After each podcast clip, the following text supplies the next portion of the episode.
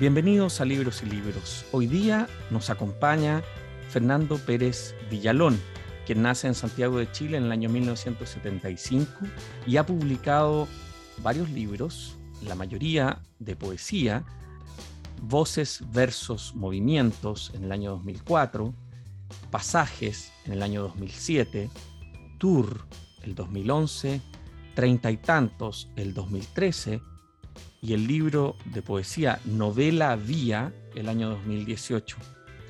Tiene una colección de traducciones de poesía china clásica, cuyo título es Escrito en el aire, publicado el 2013, y un libro con un ensayo que se llama La imagen inquieta, Juan Downey y Raúl Ruiz en contrapunto, publicado por la editorial Catálogo en el año 2016.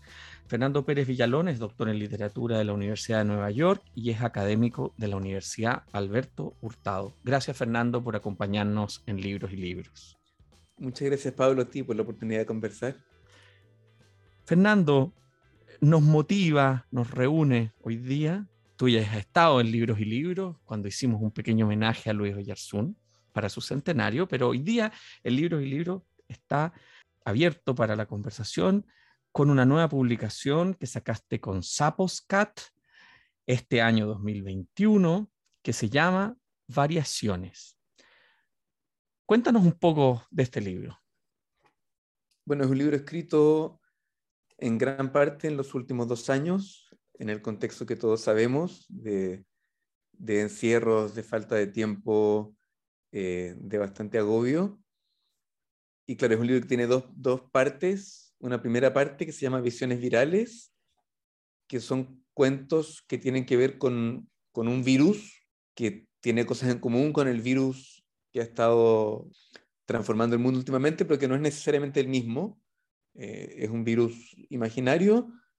Y la segunda mitad tiene menos que ver con la actualidad de la contingencia y son cuentos de idiomas imaginarios. Se llama Alfabeto de Ciudades y cada texto describe una ciudad y el idioma imaginario que se habla en ella.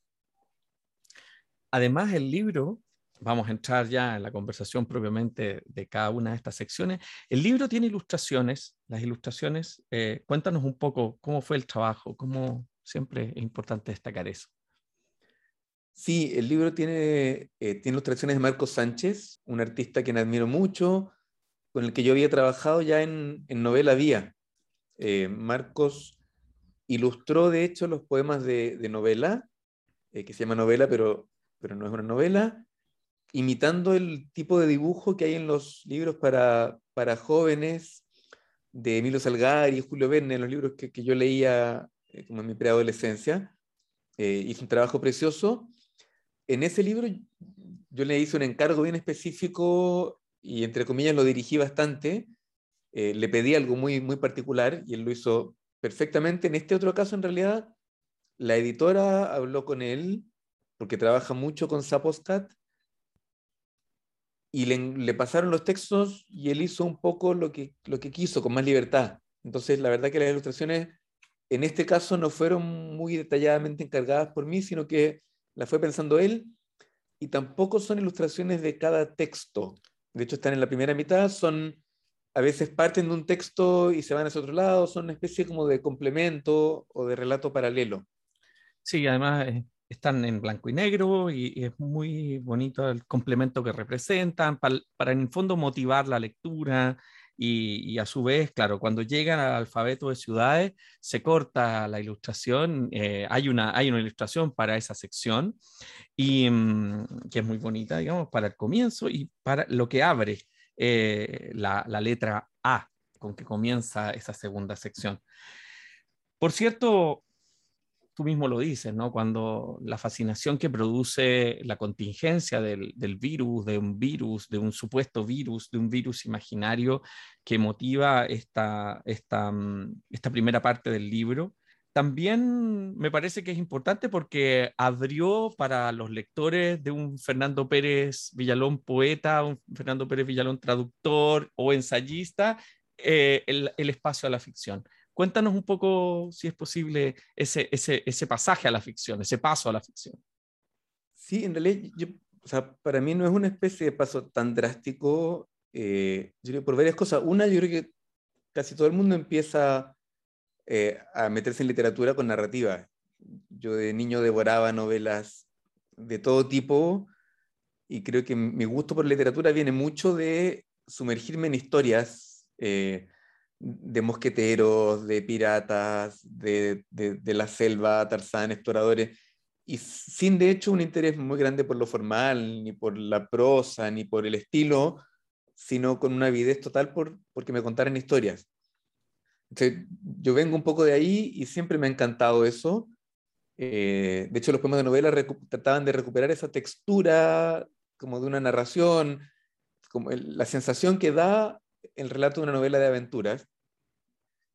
Y yo hace rato que estaba escribiendo narrativa en realidad, lo que es que no la había publicado. Eh, entre que escribí, escribí, de chico muchos, muchos cuentos y novelas completamente ilegibles, eh, de robots, de ciencia ficción, y hace un rato ya que yo venía escribiendo cuentos o pequeñas cosas que están entre, entre el ensayo y el relato. Entonces, la verdad que, claro, ahora como que se armó un libro completo, eh, lo trabajé con una editorial, lo corregimos, lo revisamos, lo pulimos, eh, y como que se, se, terminó algo y salió. Pero la verdad que yo no lo veo como un gran cambio. O como folio sí me ha pasado que es, es, entretenido ver que la gente responde diferente a la narrativa. Eh, claramente es algo más fácil para acercarse a ello. A un lector medio, aparentemente le resulta más amigable que le cuenten cuentos a que le hagan eh, artefactos verbales extraños como poemas. O que lo inviten a algo que no hemos dicho aquí, porque tú eres integrante de la orquesta de poetas y por lo tanto también que a uno lo inviten a un recital de poesía en la que se hacen unas cosas que son poéticas y que no necesariamente son necesariamente exclusivamente música o canciones o exclusivamente poesía. Y ahí también, digamos, está esta mezcla de género que ha sido de tu interés, me imagino, como, como pasar de una cosa a otra, poemas que narran, narraciones poéticas y así. Sí, pues el trabajo en la orquesta es un trabajo harto de, puesta en escena, de textos poéticos, de puesta en voz, de, de, conversar con la música y me imagino que también, o sea, de a poco eso ha ido cambiando mi, mi relación con la poesía, que, que, que, también me parece una cosa que, que, funciona muy bien, muy bien en vivo, puesta en escena, pero que para pasar a, a escena necesita cambiar a veces. No, no puede ser un poema muy largo ni complejo necesariamente a veces tiene que acortarse, a veces tiene que recortarse, eh, fragmentarse, hay poetas que funcionan mejor puestos en escena, hay poetas que, que francamente no funcionan. yo sí creo que esa cosa de, presentar textos con música en un escenario también transforma un poquito tu relación con la, con la lectura y con la escritura. En la segunda parte del libro, uno podría decir, todo está muy marcado por esa ficción, que podríamos llamar ficción especulativa, si nos vamos por el lado, digamos, de, de, Ursula Lewin, o, o, si nos vamos por el otro lado de la discusión de Margaret Atwood, ¿no? la pregunta si esto es ciencia ficción. Bueno, ¿cómo, cómo te sientes, digamos, en el espacio de esos géneros? Porque, vaya, son géneros tremendamente relevantes y no, y no faltos de larga tradición.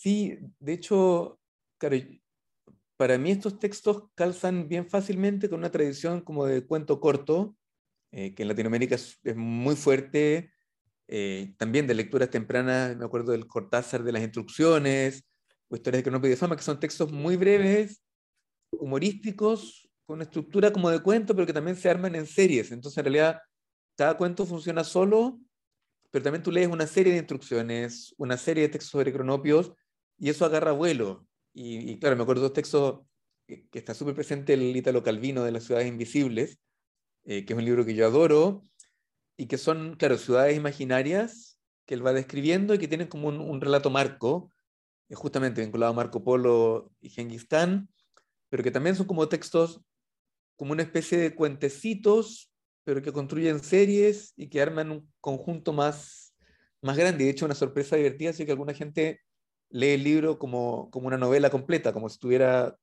como si fuera una sucesión de historias de comienzo a fin, eh, en que las dos partes se juntan, y eso en realidad ha sido entretenido. Yo no lo había pensado así, pero ha sido una cosa, aparentemente pasa y es, es interesante. A mí, a mí me recordó a alguien que yo adoro y que, bueno, alguna vez le dedicaré un programa completo, que es Mario Lebrero, con su libro La máquina de pensar en Gladys, ¿no?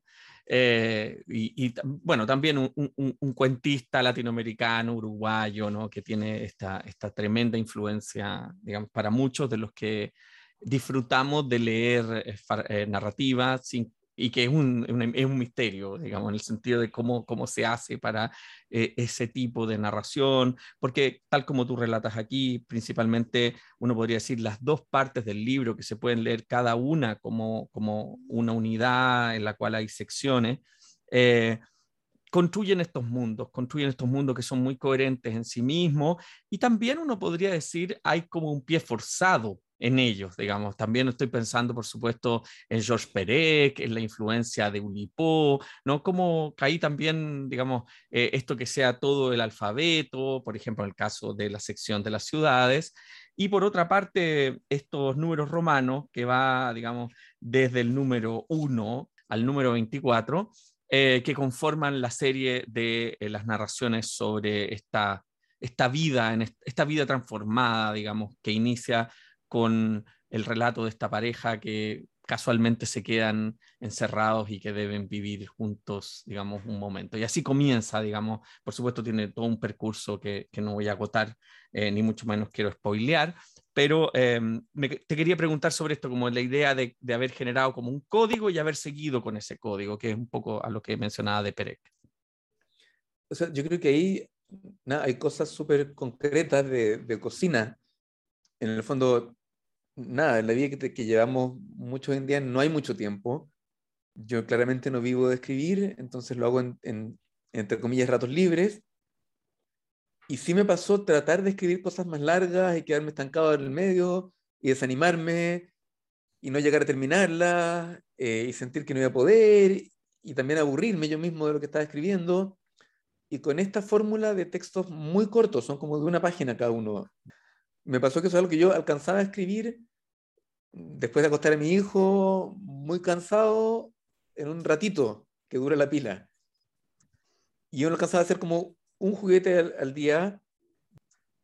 Y claro, estaba esta cosa como de que justamente hiciste uno, hiciste otro, hiciste otro, y un poco te das cuenta que puedes seguir haciendo, como que tienes ya una especie de pequeña fórmula. Entonces, de hecho, a mí, claro, me pasó que las ciudades, yo las había escrito varias antes de la pandemia, me robaron un computador y las perdí.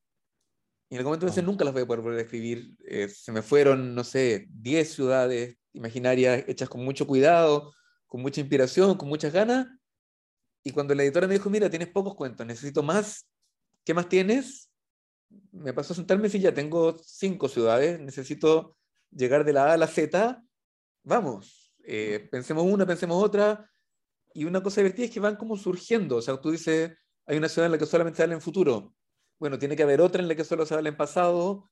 Eh, hay una ciudad en la que hombres y mujeres hablan diferente, tiene que haber otra en que hablan igual. Y así como que, o sea, pasaba que, que es una especie como de código genético en que van, una variación genera otra y otra, y por tanto no tienes que inventar cada cosa de cero. También es una fórmula para escribir teniendo poco tiempo y tal vez poca imaginación. O sea, hay un montón de ideas en el libro, pero, pero yo me considero que tiene relativamente poca cabeza para inventar cosas y sí más cabeza para ir jugando a armar un acertijo después de otro en serie. En las variaciones, digamos, ¿no? Sí, pues esta es la cosa como musical también, de tomar un, un, un tema y darle vueltas y vueltas y vueltas y buscarle otra, otra forma de tocarlo, cambiarle la armonía. Está esa cosa como de ir variando lo mismo. Variación y repetición. El, la estructura. Fernando, quería pedirte si nos puedes leer una ciudad para tener esa, esa impronta, ¿no? De escuchar al, escritor leer siempre es, muy bonito para quien lee, ¿no? Para los lectores. Sí, por supuesto, leo una, una de las cortas que es, que es X.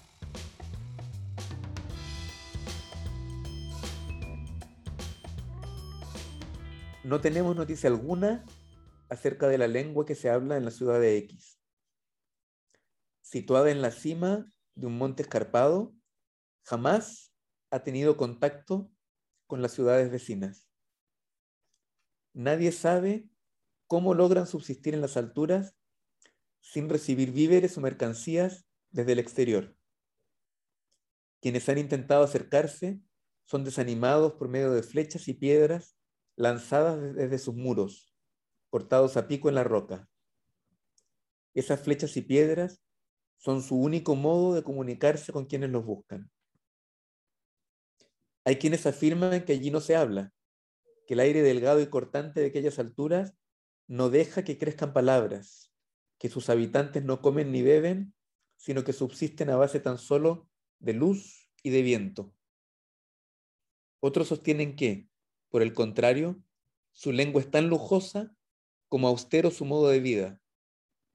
Son rumores. La verdad es que nadie recuerda una época en que X no haya estado altivamente aislada, negándose a todo intercambio con quienes se acercan, cerrada sobre sí misma como la roca sobre la que fue construida en tiempos remotos.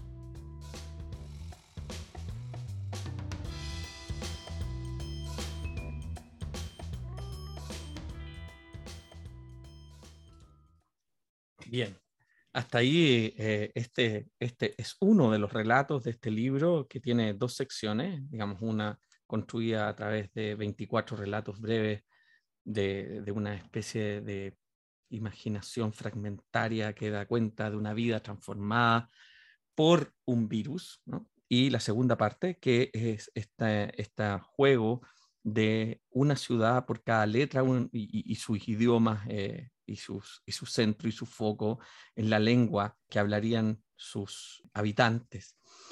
Fernando, cuando, cuando uno revisa el libro, eh, se topa con que este libro contó con el apoyo del Fondo de Innovación y Creatividad en Investigación de la Dirección de Investigación y Publicaciones de la Universidad Albert Hurtado.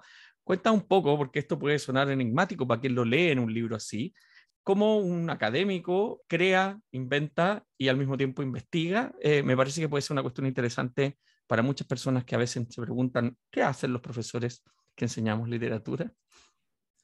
Sí, ahí yo creo que, que, yo he tenido un cierto cambio en mi manera de concebir estas dos caras de mi trabajo.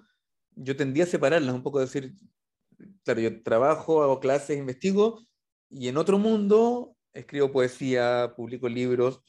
Eh, un mundo es mucho más de trabajo, de seriedad, de, de, de cosas certificables y cuantificables, otro mundo es mucho más libre, pero también un poco por, por cómo funciona la vida, por la falta de tiempo, eh, por la necesidad como de incluso optimizar energías, me ha pasado que se van mezclando y que en realidad ya no me parece tan lógico mantener separadas eh, esas facetas como de, de, escritura literaria y de escritura académica, investigación, eh, y me parece más productivo dejar que se mezclen un poco. Yo sigo pensando que son cosas diferentes. No tengo mucho la idea de que, como de que la escritura creativa pueda ser productividad investigativa tan directamente, pero sí me parece interesante que se retroalimenten. Y, nada, en algún momento apareció este fondo y me acuerdo de la escrito preguntarle, oye, ¿y puedo postular unos cuentos? Y la respuesta fue, el formulario señala que usted puede postular materiales que divulguen su investigación. Y claro, ahí yo me decía, bueno, los cuentos no son directamente concebidos para explicar una investigación, pero por otra parte tienen todo que ver con lo que yo investigo específicamente mis investigaciones sobre traducción, teoría de la traducción, investigaciones sobre como grandes traductores como Ezra Pound o Augusto de Campos, y claramente estos cuentos vienen de, esa misma, de ese mismo núcleo de pensamiento. Y también nos pasó, claro, en, medio de la pandemia, armar un grupo de trabajo sobre cómo sociabilizamos a través de imágenes en el Zoom, por ejemplo. Y también ahí yo estaba claro, no tanto investigando y después difundiendo, sino que más bien pensando algo a través de cuentos y pensándolo a través de, ensayos, investigaciones, grupos de estudio. Y por tanto me pareció que sí funcionaba concebir estos cuentos como un producto de difusión de investigación eh, y hacer la prueba y efectivamente ganamos el proyecto, nos vino muy bien, ayudó mucho a que el libro saliera y me parece a mí, que aparte del, como del caso propio, es un modelo interesante para pensar cómo en la universidad pueden ocurrir cosas que no sean solamente producción de papers y ensayos académicos, sino también otro tipo de productos que igual están pensando problemas parecidos. Y en ese sentido, problemas parecidos. En la, contratapa del libro viene un pequeño texto de Cynthia Rimsky, del cual quiero leer un fragmento porque me parece que es importante, digamos, para seguir en esta línea. ¿no? Dice, Variaciones podría ser una película de Raúl Ruiz, irónica, extraña, distanciada. En visiones virales, un virus imparable anula las habilidades lingüísticas de la especie humana. ¿ya? Y, luego hay otro pasaje, dice, en Alfabeto de Ciudades, Pérez viaja a ver qué ocurrió en el mundo después de que sus habitantes perdieron el antiguo lenguaje monótono, homogéneo.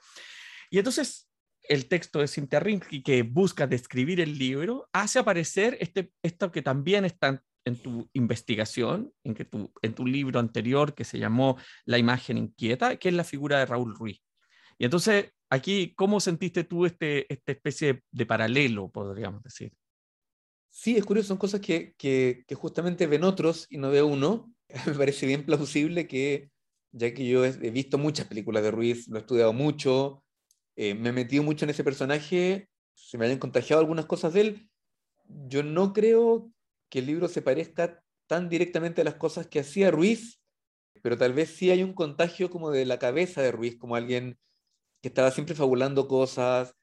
Y también yo sí creo que a mí me, me ha hecho mucho eco lo que él contaba sobre su modo de trabajo, que era como estar siempre escribiendo, filmando, imaginando varias cosas, sin importar que algunas se caigan. Una mm. especie de idea como de estar todo el rato jugando a inventar cosas y no tanto decir, ya, voy a hacer esta cosa que va a resultar seguro y la voy a hacer por cinco años hasta que quede perfecta, sino más bien tener la libertad de ir probando cosas y dejando que algunas eh, floten y otras se hundan.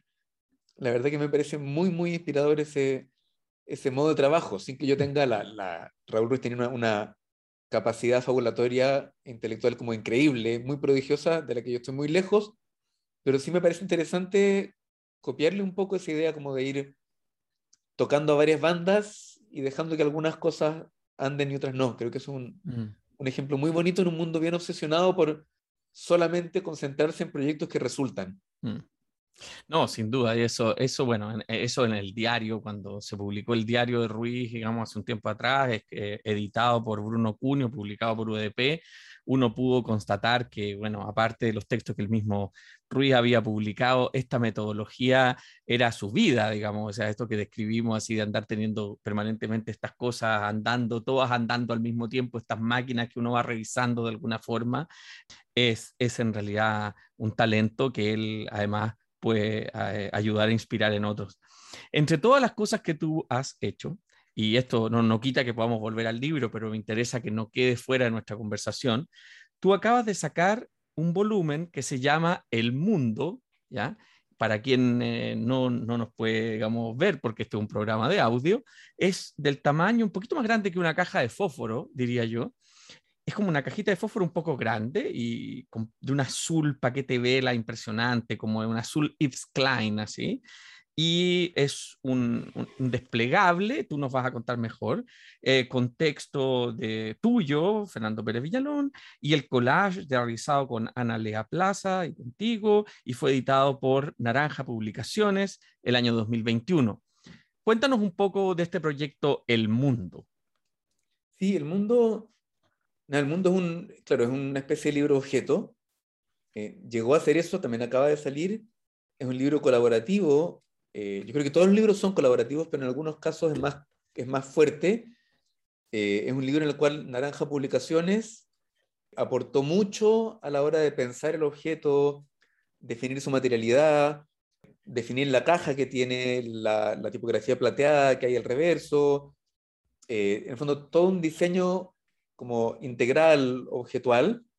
Y también es un libro que tiene, claro, el texto es mío, es un poema versos en decasílabos, con estrofa de cinco versos, y por el otro lado tiene un collage que lo hicimos en conjunto con, con Ana Lea Plaza.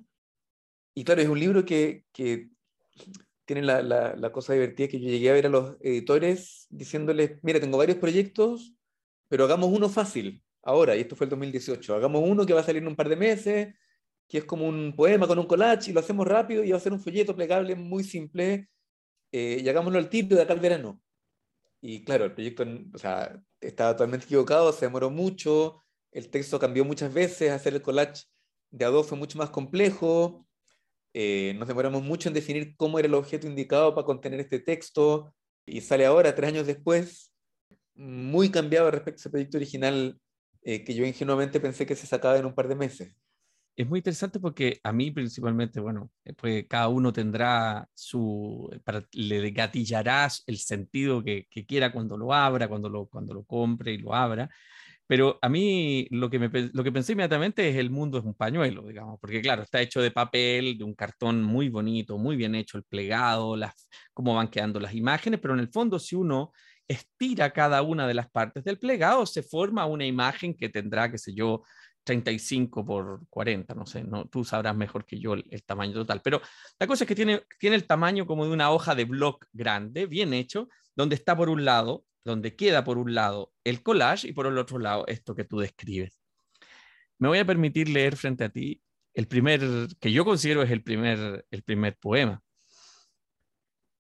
El mundo es una lista interminable de cosas por hacer, extraordinarios parajes que explorar, cuántos países por recorrer, recónditos lugares, museos, monumentos, playas, bares hasta ahí, digamos, quedo con el primer, el primer, lo que yo considero es lo primero, pero por supuesto, alguien puede partir por cualquier parte. Me imagino que esto es así, ¿no? Sí, o sea, una, una, de hecho, una cosa curiosa del texto es que, es que yo lo pensé en un orden y por, por nada, en el proceso de diseño eso fue cambiando y finalmente el texto no quedó en el orden que yo le había dado a las... Para mí es un poema largo con estrofas a todo esto, no son varios poemas, pero efectivamente yo he aprendiendo que los libros funcionan solos y uno no necesariamente decide qué es lo que son. Y claro, pasó como se alteró el orden que yo tenía pensado, que era mucho más lineal y narrativo. Eh, en algún momento me, me acuerdo, de hecho, no, esto es terrible, esto no funciona, el orden se cambió. Y leerlo y decir, en realidad funciona, y funciona bien, y es como una película que, que las escenas están como cambiadas, pero, pero se entiende igual y pasan otras cosas. Y entonces, efectivamente, claro, tiene un, el poema tiene un comienzo, medio, fin, pero está revuelto. Eh, es como un poquito un mazo de cartas que se, que se descompaginó y uno tiene que ir encontrando, como armándole un orden, y eso me pareció más interesante que, que como restaurar el orden que el autor había querido que tuviera, que tenía como este, este relato mucho más lineal. Es interesante porque de alguna manera la metodología de la construcción del collage se pasó para la parte de atrás y te transformó el poema en, en una especie de naipe, ¿no? Eso, eso tal como dices tú, o sea, una cosa es lo que uno hace y la recepción transforma las cosas, ¿no? Eso es. Sí, pero además, como uno cree que porque un libro está escrito de la página 1 a la, a la 100, la gente lo lee así, pero, pero eso no pasa. la, gente se salta páginas, comienza por, por atrás, la gente a veces lee en orden, pero, pero, pero hay cosas que, que pasa por alto. Entonces, me, me gusta esta idea de asumir que la lectura es un proceso un poco más errático de lo que uno cree y armar libros que en realidad se pueden leer de varias maneras y no, y no pasa nada. Eh, creo que el libro aguanta eso, eso, esa indisciplina del lector. Es fantástico. También vamos a, vamos a comentar que en la página web de Naranja Publicaciones existe un video explicativo, digamos explicativo, más, más bien como un video en el que se puede apreciar esto, el, este libro y cómo es su despliegue en cuanto a imagen y en cuanto a texto. Eso me parece que también puede ayudar a, quienes en estos tiempos van a tardarse en, conseguir una copia de esto, pero que sin duda este volumen, El Mundo, que además me da mucha risa porque es muy pequeñito, y eso me parece una jugada retórica preciosa, ¿no? Este pequeño objeto que se llama El Mundo. ¿no? lo primero que yo pensé, por supuesto, el mundo es un pañuelo, y el pañuelo es del tamaño de un pañuelo abierto, y bueno. Pero entre todas estas cosas que hemos estado recuperando, también uno podría decir, se va tejiendo el camino que has hecho tú, que es mucho más largo que el que cuando publicas tu primer libro, digamos, que, que es el año 2004. Y en ese sentido, quería preguntarte un poco por una mirada retrospectiva respecto de, por ejemplo, tú fuiste uno de los fundadores de una revista mítica ya en la Universidad Católica, cuando eh, en los años 90, ¿no? que se llamó Vértebra, y, y, ahora, digamos, ¿y cómo miras este, este proceso de todo? Cuando ya se empiezan a acumular como los libros, así, ¿le estás encontrando un sentido o cada día encuentras que tiene menos sentido la lógica retrospectiva? yo creo que en realidad como que agarra un sentido definitivo cuando uno se muere. Y no tengo intenciones por ahora de, de morirme, pero, pero sí, pues uno, uno, nada, en pasado los 40, uno, uno, hay una cosa que uno mira para atrás. A mí sí me pasó un, amigo muy querido, me dijo, no, no, yo cumplí los 40 y puse en una mesa mis libros, los miré y dije, no lo he hecho tan mal. A mí no me pasa mucho eso, a mí me pasa más bien, yo siento, pucha, he hecho poco, lo he hecho más o menos, esto no me convence, eh, y más bien, o sea, la trayectoria de cosas que he hecho me da la sensación de, de puras cosas inconclusas y me dan ganas, no sé si de hacer cosas terminadas, sino más bien de, de seguir haciendo cosas inconclusas abiertas. Yo sí creo que este libro, claro, de hecho incluso a mí me produjo dudas publicarlo ahora, pero es un libro que retoma un hilo que a mí me, hace rato que me da vuelta, que es la cosa del viaje y qué le pasa a uno con viajar y qué vínculo tiene el viaje con los idiomas que uno encuentra, con la gente que uno encuentra, con las experiencias que uno, que uno tiene o no tiene. Y en ese sentido, dialogar harto con, con, con mi libro Tour. Eh, y como que es una versión un poco como desilusionada, un poco en broma, un poco en serio del viaje. Eh, también hay un hablante, hay un, se le habla un tú.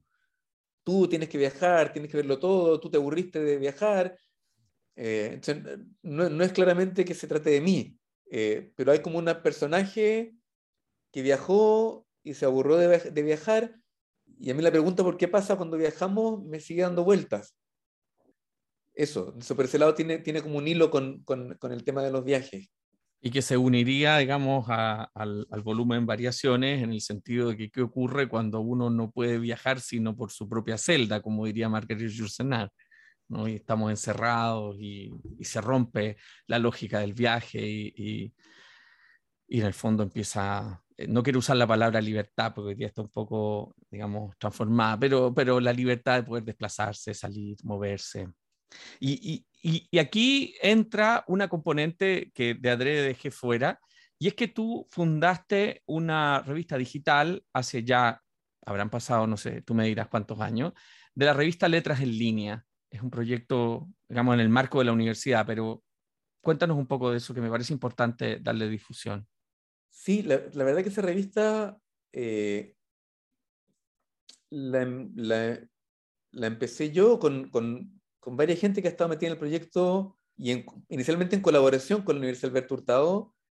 No fue un reemplazo de la revista Vértebra, porque de hecho empezó antes que se acabara Vértebra, un rato coexistieron, pero yo mirando para atrás creo que sí pasó un poco, que había una revista en papel, que costaba imprimirla, que había que diseñarla, que había que distribuirla, que mandarla por correo era caro. Y esto es claro, a comienzo de los 2000 empieza a aparecer esta posibilidad que entonces era nueva, que ahora es completamente vieja y obvia, pero que entonces nos parecía como, eh, nada, como original, como fresca, de hacer una revista que fuera virtual. Y tú me dice, pero hagámosla virtual y en papel también.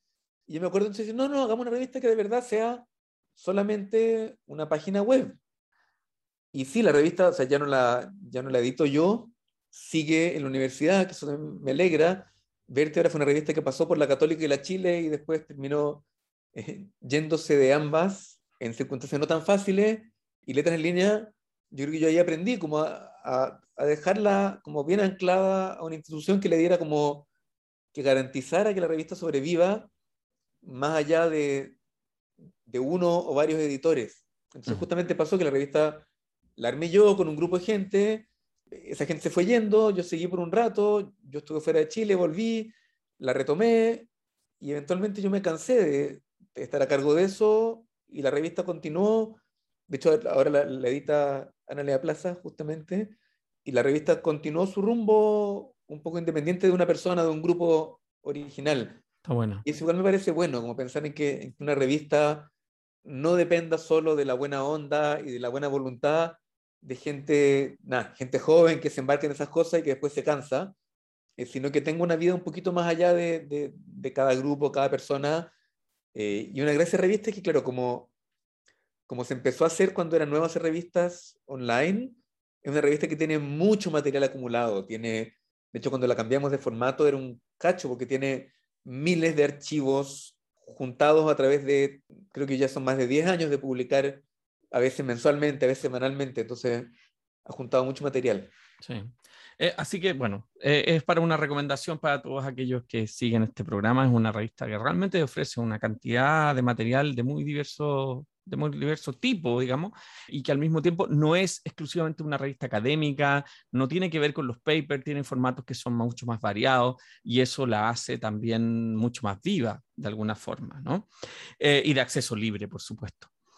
Fernando, y como tú mismo pusiste el tema de muchas líneas, muchos proyectos, muchas cosas, cuéntanos un poco en qué estás ahora, si es posible. Sí, claro. Eh, ahora mismo la verdad es que estoy tratando de terminar un ensayo este año, o sea, de aquí a fines de diciembre, que sería como la continuación de la imagen inquieta, que se llama Imágenes de Imágenes, que es un ensayo sobre hartas cosas, pero como fuertemente anclado en la relación entre cine y pintura tiene pinturas sobre pinturas, películas sobre pinturas, y ahora estoy en una sección final que es como películas sobre fotografías, películas sobre películas, y es como esta pregunta de qué pasa cuando las imágenes se miran a sí mismas con un, con un foco fuerte en el, en el cine. Qué bonito. Bueno, va a venir sin duda a complementar el volumen, la imagen inquieta, Juan Downey y Raúl Ruiz en contrapunto. Y, cuenta un poco, bueno, cuando dices al tiro eh, películas que tratan de imágenes o de pintura, obviamente salta Ruiz y, todo ese mundo, ¿no? Pero, pero me imagino que está compuesto de una escena más completa. Sí, o sea, de hecho el libro empezó con un ensayo sobre Ruiz y dije, voy a hacer algo simple sobre las pinturas que aparecen en Ruiz. Y eran muchísimas, eran miles. Me volví loco buscando referencias y ahí me dije, ah, pero mira, voy a buscar algunas otras películas sobre pinturas, debe haber unas pocas más. Y son muchísimas. También hay uno ingenuo se mete en temas gigantes. Eh, yo dije, sí, en un par de años voy a ver todas las películas sobre esto. Y nada, ahora estoy terminando el libro y, no he visto miles de películas. Eh, he visto un montón y hay un montón que quedan por ver. Es un tema enorme, eh, pero sí, un tema que salió de este trabajo sobre Ruiz y Downey y que se volvió algo un poco menos autoral. Me interesaba como salir de una cosa como de trabajar que es mucho más fácil trabajar como dos autores, que uno decía, veo todos los dos autores y quedo como listo, entre comillas, eh, y acá justamente es como un tema que no le pertenece a nadie y que pasa por muchos autores de muchas épocas y que también lo voy a escribir en forma de ensayo, sin ninguna pretensión de exhaustividad bibliográfica o filmográfica, sino más bien eligiendo películas que vi que me gustaron y armando un pequeño cuento con ellas que espero que funcione. Tengo, me quedan como tres semanas para cerrarlo.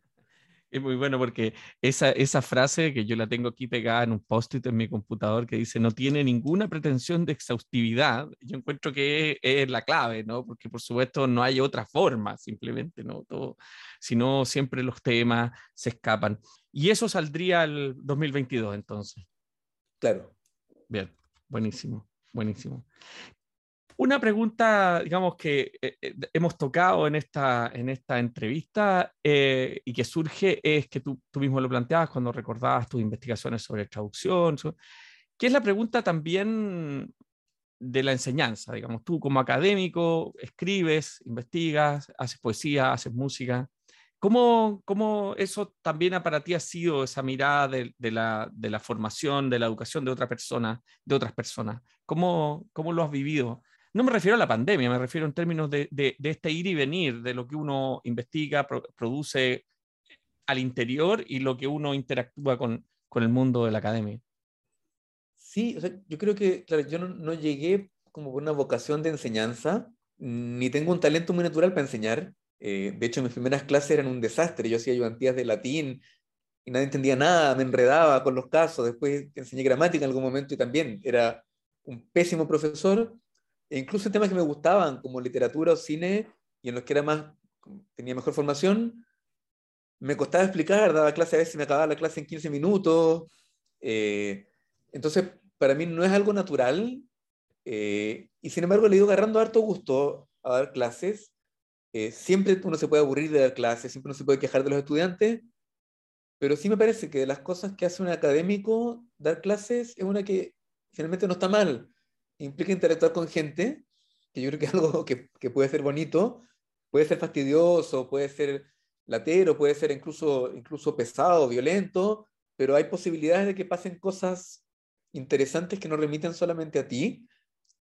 Y yo creo que igual uno, nada, uno al enseñar aprende, eh, uno aprende a captar la atención, uno aprende a no dar la lata, creo, eh, que son cosas importantes para un escritor uno creo que debería aprender a escuchar, aprender a conversar, eh, a entender qué es lo que pasa en la cabeza de esa gente que te escucha y tratar de conectarse con eso. Y no siempre me resulta, yo diría, pero es algo que me, que me, me parece que, que uno no debería votar ni despreciar como académico, aunque uno siempre esté quejándose, eh, sino más bien buscar lo que, lo que esa experiencia nos puede, nos puede enseñar. También alguien como, alguien como Raúl Ruiz, de hecho, eh, muy cansado del mundo del cine, en algún momento cuentan que se, que se refrescó con esto de enseñar, como de pensándolo como jugar con otra gente a hacer cosas eh, y ver qué pasaba. y creo que uno se olvida de rato, está bueno mantenerse en contacto con ese, con ese trabajo, muchas veces con gente más joven, muchas veces con gente que no piensa igual a uno y con la que uno debería intentar algún tipo de conversación. Creo que eso vale harto la, la pena y es una buena, es una buena escuela para uno, no sé para ellos, los estudiantes, pero, pero uno aprende tal vez no sea la mejor escuela, sin duda. Me recuerda perfectamente el inicio del texto La poética del cine de Raúl Ruiz, donde él lo que hace precisamente es reunir esos textos que son, digamos, charlas que él da eh, cuando le toca enseñar, digamos. Pero pero en todo este proceso, digamos, eh, hay una parte que, de nuevo, no quiero dejar sin Iván, eh, y es el tema de la traducción misma. Tú publicaste un volumen de poesía china con tus traducciones, ¿ya? Y, mm, y, entonces que se llamó Escrito en el Aire, fue publicado en 2013. ¿Has continuado, sigues traduciendo? ¿Cómo es tu relación con la traducción en sí misma? Bueno, también es algo que, que con lo que llevo muchos años. Ahí empecé en la adolescencia, como en los 15 ya traduciendo cosas y haciendo algunas pegas como traductor de textos, eh, a veces académicos, a veces me llegaban cosas, documentos, eh, y es una cosa a la que he vuelto periódicamente y, hace un buen rato que la tenía botada porque está muy dedicado a la cosa académica eh, y a otros proyectos. Y justo ahora la estoy retomando. O sea, siempre yo he traducido pequeñas cosas, pero ahora me entusiasmé con, con traducir a un autor. Eh, voy a trabajar en traducir Ricardo Aleixo, un poeta brasileño, que me gusta harto. Y con, con Ana Lea Plaza, además de ser mi pareja, estamos colaborando en muchas cosas. Estamos preparando una traducción de cuentos fantásticos brasileños del siglo XIX y XX. Entonces, la verdad que voy a estar bien dedicado a, a, traducir y retomando un poco el vínculo con el portugués, que, que en algún momento lo tuve harto y también estaba un poco abandonado. Y eso, eso es tremendo, ¿no? Yo lo conversaba con Jerónimo Pizarro, el, el gran editor de Pessoa, ¿no? y Adán Méndez, conversábamos sobre esto, sobre eh, la extraña situación del portugués, que debiera ser el idioma natural que los latinoamericanos debiéramos aprender como segundo o tercer idioma, si, si idealmente se pudiera, ¿no? Eh, porque, porque es un universo que es como, decimos Latinoamérica y y bueno, y, esa, y ahí queda Brasil, ¿no? Eh, vibrando, podríamos decir, con su, enorme, con su enorme producción y sobre todo con, con lo fundamental que son en lo que va a ser la poesía latinoamericana contemporánea y en este caso eh, lo que tú comentas sobre esta antología de cuentos fantásticos que yo, bueno, supongo que, bueno, soy un ignorante, pero me imagino que no deben haber muchas ediciones en español, así como, oiga, quiero, quiero, quiero un grupo, ¿no? No, o sea, justamente el proyecto es por eso, porque nos dimos cuenta que, que hay muy buen cuento fantástico brasileño y muchos no están traducidos, están dispersos, eh, o son ediciones agotadas, y ahí hay algo entretenido, y sí, Brasil, o sea, Brasil es un mundo también, como que uno uno lo considera una parte de Latinoamérica, pero una vez que uno se acerca a Brasil, uno ve que tienen, o sea, tienen obviamente su idioma, eh, pero tienen su música, su cine, su literatura, y son muy potentes, muy complejas, muy fascinantes. Y, claro, tienen también un diálogo intelectual interno muy intenso al que uno se asoma. Entonces hay una cosa, a mí, me gusta mucho eso como de rescatar a este vecino no tan cercano, no tan parecido, eh, pero con el que hay mucho que conversar. Este vecino brasileño, o sea, para hablar de Portugal, digamos, que también es como, yo creo, otro mundo y, y, la lusofonía con los países africanos en los que quedaron eh, hablantes de portugués. Ahí hay un tremendo mundo que creo que es muy potente y que conocemos muy poco, me incluyo, como que uno, uno se asoma, roza algunas cosas, pero, pero es, un, es un mundo bien enorme y bien inagotable. Y, y, claro, no se trata para nada de agotarlo, sino más bien como de, de atisbarlo un poquito, yo creo, con estas traducciones. No, sin duda, eh, un poco lo que conversábamos con Adam Méndez cuando eh, hablamos sobre su edición de los poemas de Pessoa, Además, en el mundo de Brasil, por ejemplo, mismo, ¿no? Eh, las corrientes regionales que se consideran completamente diversas, ¿no? Lo que es la parte, digamos, del norte, de la del sur, de la de Sao Paulo. Entonces, esto es una cuestión que a mí me parece que, que ah, una gran iniciativa, porque yo eh, insisto mucho en esto. Me parece, por lo menos, que cuando converso con, motivando a, la gente más joven que esté investigando en literatura, en poesía, de, de abrirse a, a, ese espacio que de alguna manera nosotros, claro, tenemos algunas, han llegado, digamos, renovadamente en, por distintas áreas eh, voces, canibalismos, modernismos y esas cosas que, son muy recientes, pero que eh, sin duda existe un universo enorme anterior. Fernando, te quiero agradecer eh, mucho, digamos, por esta conversación, pero antes de terminar, me gustaría si pudiéramos elegir un relato de la primera parte que pudieras quizás leernos para cerrar e invitar a la gente a acercarse a este volumen Variaciones y eh, que está separado en estas dos secciones, Visiones Virales y Alfabeto de Ciudades.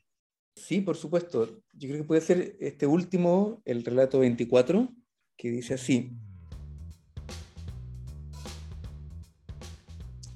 El lenguaje es un virus, escribió uno de esos escritores incapaces de entender que hay algo más allá de la literatura es como un lenguaje que se comunica a sí mismo por medio de nuestros cuerpos, explicó un premio Nobel de Ciencias, ya algo senil. Nada más alejado de la realidad. El virus carece de sintaxis y de ortografía, de vocabulario. No comunica, arrasa su paso al terreno y aborrece toda forma de orden, de estabilidad. A poco andar se comprobó, de hecho, que al llegar al cerebro ataca primero los centros que regulan la habilidad lingüística. Entre los síntomas de los pacientes contagiados se hallan extraños olvidos, afasias, tropiezos, por ejemplo, en la conjugación de un verbo o en la concordancia. No se dan cuenta al principio, pero cosas tan sencillas como la distinción de género y número comienzan a resultarles arduo y enigmático, como un extranjero practicando una lengua que aún no domina del todo luego comienzan a suprimir algunos elementos, como ciertas letras. De poco, su vocabulario cerdos. Hablaban un lenguaje lleno de wex, cada vez más difícil de descifrar. Después balbuceaban frases incomprensibles, absurdas series de consonantes. Terminaban escogiendo solo n, que repiten siempre, siempre, siempre. Bueno, Fernando, muchísimas gracias por haber estado en Libros y Libros y felicitaciones por la publicación de este volumen de narrativa titulado Variaciones, publicado por Saposcat y por este libro, microlibro, ¿no? titulado El Mundo, publicado por Naranja Publicaciones. Ambos eh, han visto la luz este 2021. Muchas gracias por estar con nosotros. Muchas gracias a ti, Pablo, por la conversa. Gracias. Un abrazo. Gracias por habernos escuchado en este nuevo episodio de Libros y Libros. Soy Pablo Quiminato. Será hasta una nueva oportunidad. Gracias.